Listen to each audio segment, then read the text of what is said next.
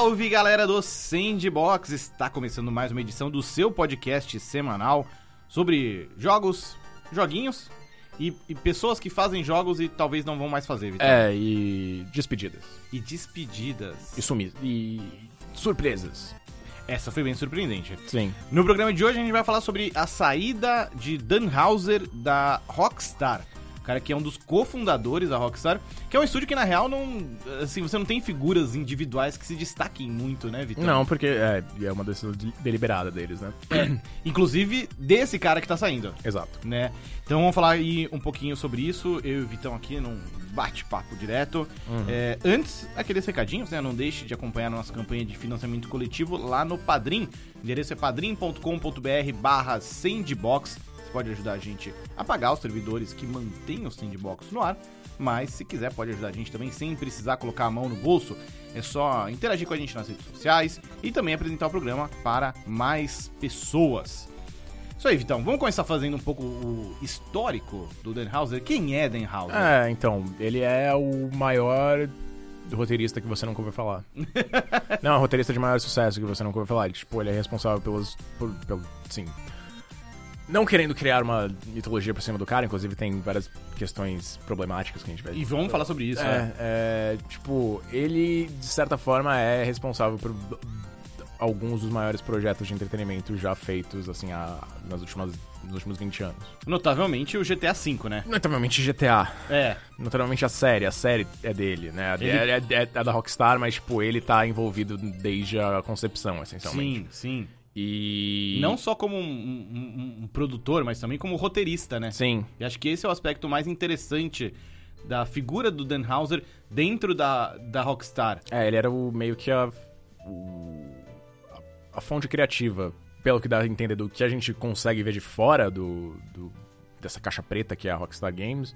Ele era bem mais o cara que lidava com as questões de criatividade, com as questões de, de roteiro, de história, de, de implementação de narrativa, de é, acoplar isso com gameplay, de certa forma. É, ele Tipo, o, a Rockstar tem. Acho que ela é separada essencialmente entre o Sam e o Dan Houser. Uhum. Era, era, no caso, separada entre o Sam e o Dan Houser, que são os irmãos que fundaram a companhia. E. Assim, pelo que eu li de, de coisas a respeito dos dois e tal, o Sam, ele é muito mais o cara da, da produção. Da, pro- tipo.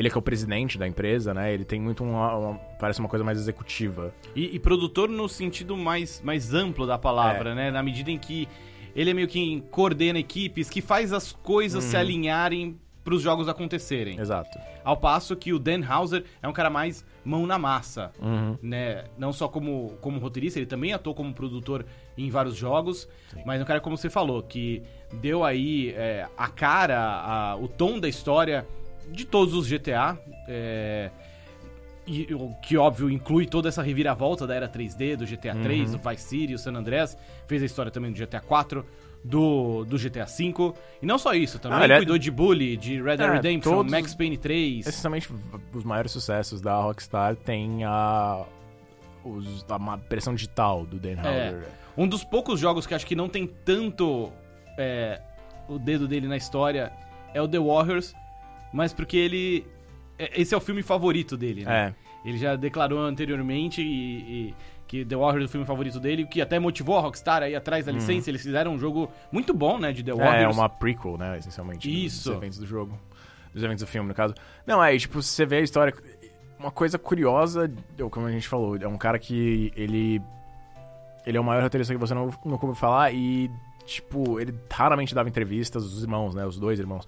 Eles lembram um pouco pra mim os do Stamper, do, da, Da Rare. Rare, é Eles são verdade. meio que a sequência espiritual dos dois. E, e curioso, né? Porque as duas duplas de irmãos são, São britânicas. britânicas, é. É, então, tipo, e são e workaholics malucos que provavelmente têm, causam problemas pra toda a equipe. É, e, tipo, eles começaram muito. Começaram nessa indústria, né? O, o irmão, o Sam, era mais focado em games, e aí ele ficava ajudando com outras coisas, meio que ele meio que foi. O Dan Houser acabou indo junto.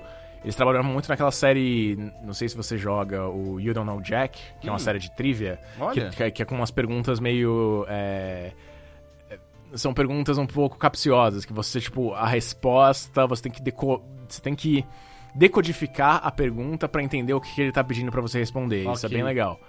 É, tem jogos recentes sobre isso. Tem aquele Jackbox Party Pack, tem os jogos do novas versões do You, know Jack, hum. you Don't Know Jack. E eles trabalhavam na, na, BMG Interactive, que era um estúdio britânico, até ele fechar. Hum. E era um, era um. Aí eles tiveram. Basicamente, o Dan Houser ele tava meio deprê. Falou que ele até tava numa. Quando eles estavam pensando em criar a Rockstar, o Dan Houser, enquanto o Sam tava pensando em criar a Rockstar, o Dan tava numa, sei lá, um mochilão pela hum. América do Sul. Tem pra isso na encontrar. É, tem numa tem uma matéria da Vulture quando saiu é. a, a, matéria da Vulture que inclusive criou toda toda a controvérsia do das, da, dos crunch, né, do, do, Red Dead Redemption 2. Mas ele cita que ele tava é, em uma nesse mochilão pela pela América do Sul e tal. Aí ele chega, tipo, surgiu um e-mail do nada que era do irmão falando, né, então eu é, tenho, eu consegui um capital aqui com essa empresa, Take-Two Interactive, de criar um estúdio novo. Hum. E aí eles foi, tipo. E, só foi. É, só foi.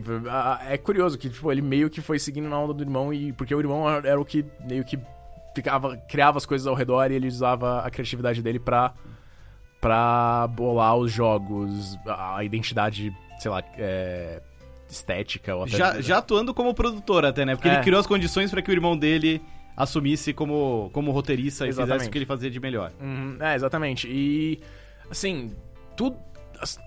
É estranho pensar em o que vai ser a Rockstar depois disso, porque você vê claramente uma impressão digital de alguém que, de, que gosta muito de filmes, que se, se inspirou muito nessas coisas, que tipo. Os GTAs eram. Ah, o que, que a gente tá copiando agora? Tipo, é. É, GTA Vice City é claramente é, Scarface, Miami Vice é, todas essas coisas, tipo, e dá pra ver que ele tem um amor pelo cinema, o Dan Hazard tinha um amor pelo cinema, ele queria transportar esse, essa paixão esse apreço e até essas coisas favoritas que ele, que ele, com que ele cresceu, que ele curtia assistir, para uma mídia diferente, para os games. Então, assim, muito dos jogos que a gente vê tem essa, essa identidade do, do Dan Houser ao ponto de que eu acho que, tipo, mesmo que a gente não conhecesse, mesmo que, não se conhe, mesmo que as pessoas não conhecessem quem ele era, dava pra ver que, tipo, ah, esse jogo é da Rockstar, dá pra ver que esse jogo é da Rockstar. Porque eu tinha essa, essa sei lá, essa característica do, do, do Dan Houser é um cara que praticamente se confunde com o DNA da empresa. É. Né? Porque ele tá lá no, no começo de tudo, no, no, uhum. no cerne, né? É, é, de tudo. Pensando assim pro futuro, é, a gente sabe que o Dan Houser fica como presente na empresa até dia 11 de março. Depois uhum. ele sai, ele não, não. Até o dia que a gente tá gravando esse podcast, ele não falou o que, que ele vai fazer. E a gente não sabe é. o que, que tá acontecendo dentro da Rockstar, né? Não sabe. Não mais... deram motivo, né, pra saída dele. Não, não deram motivo. O press release foi extremamente estranho, né, cara? Foi meio impessoal então, cacete. Então, eu não achei estranho, eu achei protocolar. É, é genérico, assim, é. ah, esse cara tá saindo, valeu, ele fez coisas muito legais e a gente. Não, a empresa fez coisas muito legais. coisas legais. Tipo, eles, eles tipo, depois eles falaram, a empresa fez coisas muito legais. É, porque é um, é um comunicado da Take-Two, é. que é a dona da Rockstar, né? Exato. Né? Então, é, é bem pessoal, é bem distante. É assim, é. olha, este cara está saindo desta empresa. Que é responsável. Valeu. É. Mas assim, é, você está falando de uma empresa que é super polêmica, seja por polêmicas recentes envolvendo toda a questão do crunch, seja pelas temáticas dos seus jogos. É, teve toda a treta lá do San Andreas com o Hot Coffee. Sim. Isso foi tipo uma questão é, legislativa lá nos Estados Unidos, né? De... E, e, todos os jogos da Rockstar, a rigor, tocam em pontos sensíveis, né? O GTA 4 mexeu muito com a questão de imigração, o GTA 5 é, tem fortes críticas sociais, uhum. os dois Red Dead Redemption tratam de temas violentos, assim como o Max Payne, que trouxe até um pouco disso aqui pro Brasil. É, não, é, tem, tipo, eles é, o Red Dead Redemption é tipo sobre o, fim de uma era romântica, da modernização. É, são temas relativamente complexos. Eu acho que até mais complexos do que o, o GTA, os GTAs mais recentes, embora uhum. eles sejam. Eles, embora eles tenham uma, uma é, perspectiva política também. Mas é curioso que, tipo. Eu não sei se parte disso é, é porque a, a, realidade ficou mais estranha que a ficção pro Dan Houser, porque tem aquela é. entrevista na Sim. GQ, na época do, do, do Red Dead Redemption, Red Redemption 2. 2, que ele fala: Ah, então, é, eu tô feliz que eu não tô fazendo GTA 6 porque a. É, a, o, o, mundo atualmente é muito mais estranho. Tipo, a, as divisões políticas de liberais e conservadores ficam muito mais forte. E também porque, tipo, eu, eu ouço muito de um podcast que eu ouço. É um- uma era em que a ironia meio que morreu. Não tem. Não tem. Tipo, não existe. Não existe subjetividade. Não existe. A, a era Trump meio que destruiu isso. Que as coisas são tão bizarras que não dá pra essencialmente fazer uma paródia. Porque a paródia não se compara com a insanidade real. E o GTA, basicamente, É isso. é uma paródia, né, do mundo real. É isso. E eu acho que mais curioso que isso, mais o que eu fico pensando mais do que isso, é que, eu não sei, o, o GTA, a série, eu comecei a pensar isso muito, sei lá, um pouco antes do Red Dead Redemption 2, até antes disso. GTA é a maior coisa do mundo. Maior, é a maior, tipo... Produto de produto de entretenimento. entretenimento do mundo. Ele é. E... Mas o que gerou a, a fama dele inicialmente era uma questão de subversão e contracultura. É. E você não pode fazer essas duas coisas ao mesmo tempo. Você não pode ser o maior produto do mundo e ser. é, Subversivo. sub- to- totalmente subversivo. Uhum. Tipo, tem. eh, pela própria natureza. Você pode até tentar, mas eu acho que não, é meio difícil de você conseguir alcançar esse objetivo é, sem ser. Sei lá, sem pagar de, de hipocrisia. De certa forma. E tudo bem que a Rockstar Games tem um- uma questão forte de hipocrisia dentro dela. Uhum. Mas, o, mas o GTA 6 eu acho que ele tinha esse desafio de ser. Ainda tem, né? É, é, e, é, porque ele ainda. A Take, a Take-Two Inter- Interactive vai querer um GTA vai, 6 algum vai. dia. É. E, e acho que, a- acho que é, uma, é uma pica menor pro, pro Tannhauser nesse caso. Talvez até esse seja uma das motivações pra saída do Dan Houser. Uhum. É, um cara que já tá aí numa das maiores empresas de games do mundo há Talvez a anos. maior, né? Com certeza ele já juntou, já fez um bom pé de meia. Ah, a empresa tem 3 bilhões e meio. É, valorizar, é valorado, eu acho que em isso.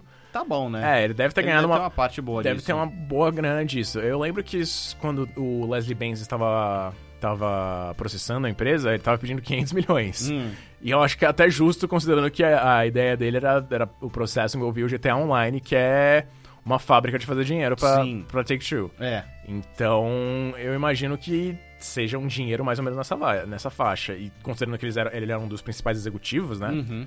É, faz sentido ele ter, sei lá, dezenas ou centenas de milhões de dólares.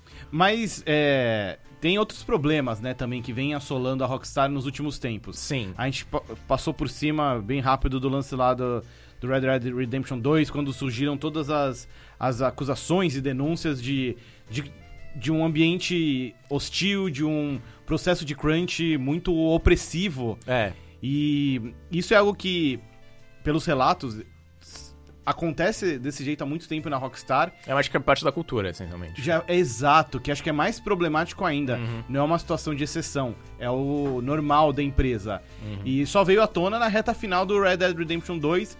Felizmente, é, é um debate que veio e continua, né? Uhum. Não é algo que, que deixou de ir. Mas o quanto disso você acha que mexeu internamente lá na, na Rockstar? Não sei, é, o, o Dan Houser, ele meio que foi o estopim disso, né? Porque foi numa entrevista com ele, é uma declaração dele que, ó, sobre a, a galera trabalhando 100 horas por semana no jogo. Então, e ele fala que, tipo... E, e é parte da cultura porque eles também estavam envolvidos nisso. Eles também faziam essas horas loucas. É, mas a questão é, como a gente falou, o Dan Houser deve ter milhões e milhões de dólares na, no bolso dele. Então, tipo, esse trabalho até que valia. Sim. A a- a- vamos pensar em outros termos. A mais-valia pra galera que. pros peão, É. não deve ser tanto assim. Você ainda trabalha 100 horas por dia, é, 50 horas por dia. É um. Deve ser um ambiente tenso. E. Assim. É difícil culpar só o Dan Houser, porque obviamente é uma parte da cultura, não só da Rockstar, é a cultura da indústria. Dá pra ver, tipo, é um problema. É um problema sistemático. E como a gente comentou, eh, desde o início sempre houve uma cultura de n- não destacar tanto as individualidades, Uhum. né?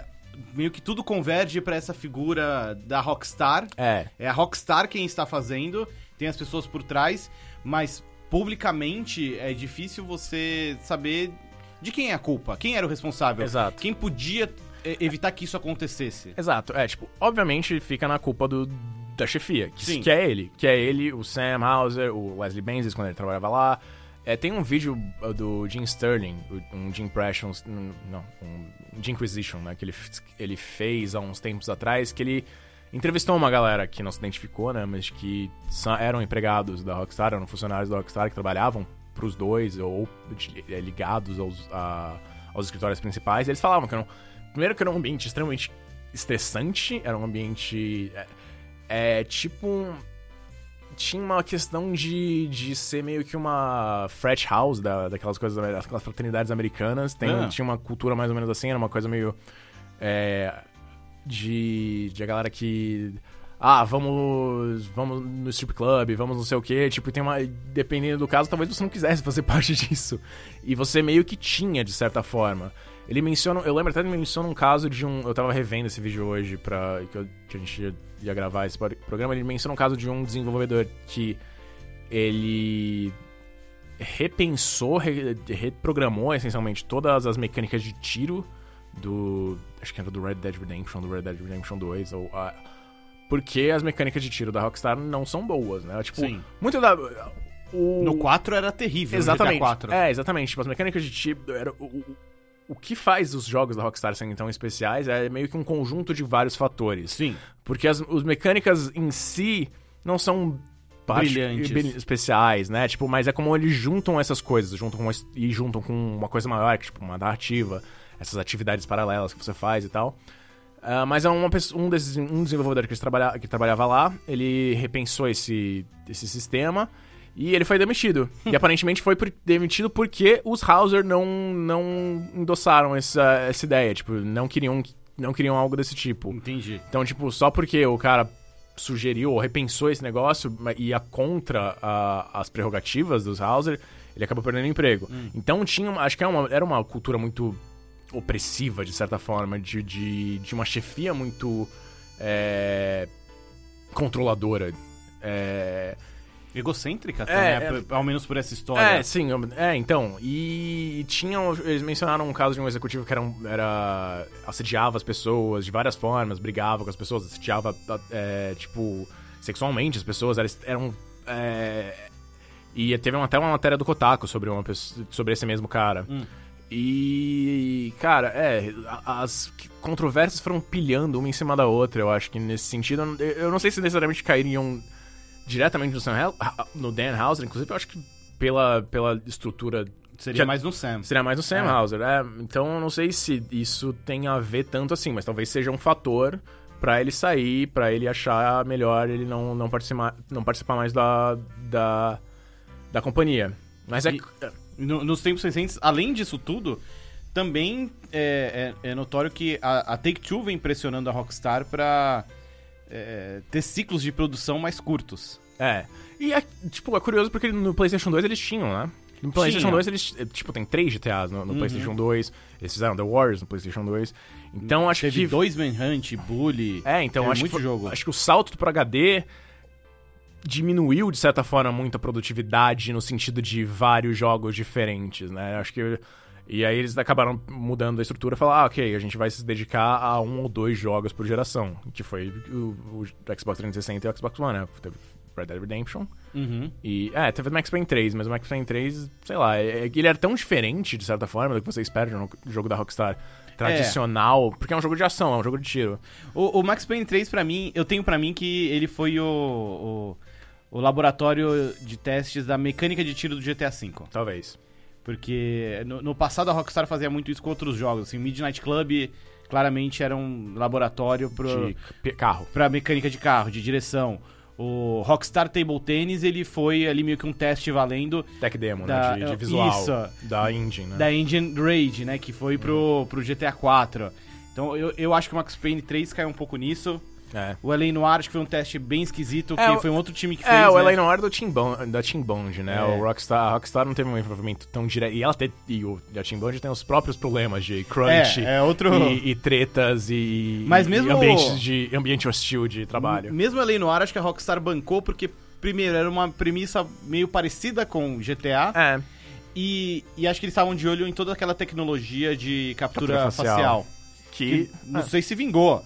É, então, não sei se, tipo, no jeito que eles queriam, mas você vê os jogos recentes dele, o GTA V e o Ah, o Red Dead Red Dead Redemption Redemption 2, 2, mais eles têm, ainda, é, né? tipo, as caras e os rostos são extremamente expressivos. Eu não sei Sim. o quanto disso tem da tecnologia do LA Noir, né? Uhum. Mas... Deve que- ter contribuído de alguma maneira. Exatamente. E eu até tava vendo, quando, tipo, eles falaram que foram 2.200 horas de, de gravação de mocap e, É. e, e voz no Red Dead Redemption 2. Tipo, é, quando eles trabalhavam em alguma coisa, tinha que ser uma coisa épica, insana, tipo, maior produção Hum. de todas. E, cara, é por isso que as pessoas trabalhavam loucamente, porque, tipo, ele, é, o, o- o- eles eram extremamente. Ele é.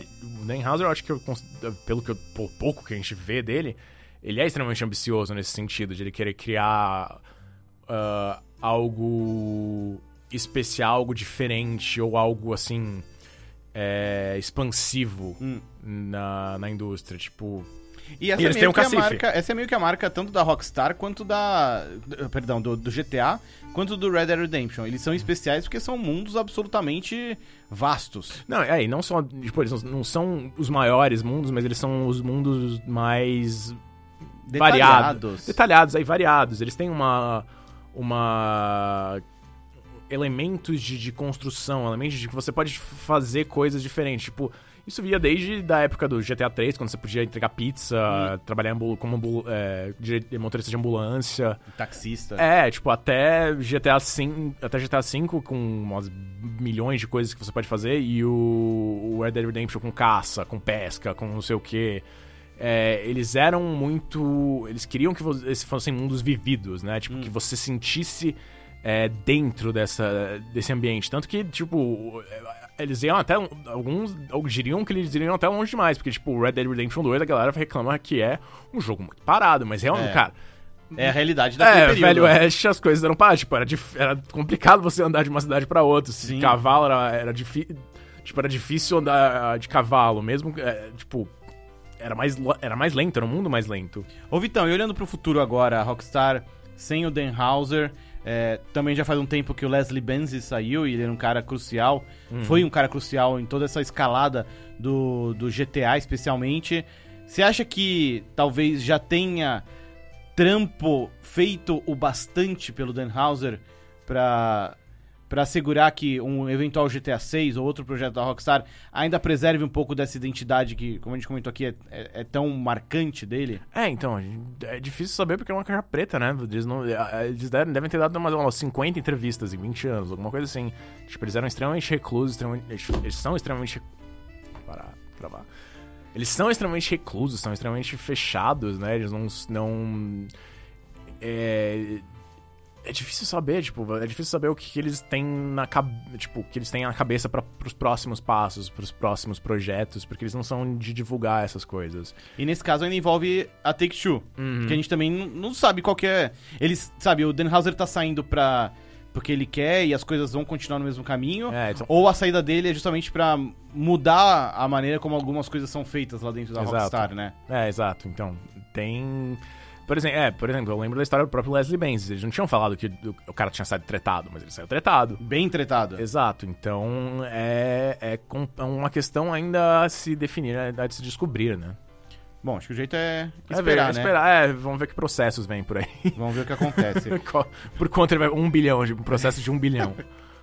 acho que é isso então. Esse, a gente fica por aqui com, com este papo mais, mais rápido É. do Sandbox essa Não, é, semana. é especulativo. É, tipo, é um, um pouco, É. é um pouco de, de curiosidade, né? Porque, tipo, poucas pessoas sabem realmente quem está por trás do Rockstar, né? Sim, eles Me- se por- esforçam pra não mostrar. Exato, por design. Eles não, Uhum. não querem ser pessoas públicas. é, Então, é legal discutir isso e discutir os lados bons e os lados ruins dessa, Com dessa certeza. história. Uhum. E é importante saber, tipo, o que, que ele vai fazer. Seria bizarro se ele começasse um estúdio indie, É. do nada.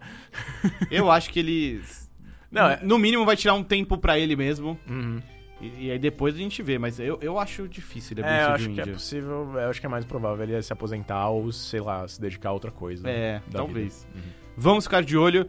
E vamos ficar por aqui também com mais essa edição do Sandbox. Não esqueça de comentar nas redes sociais e apresentar o programa para mais pessoas. E a gente tá de volta semana que vem. Tchau. Tchau.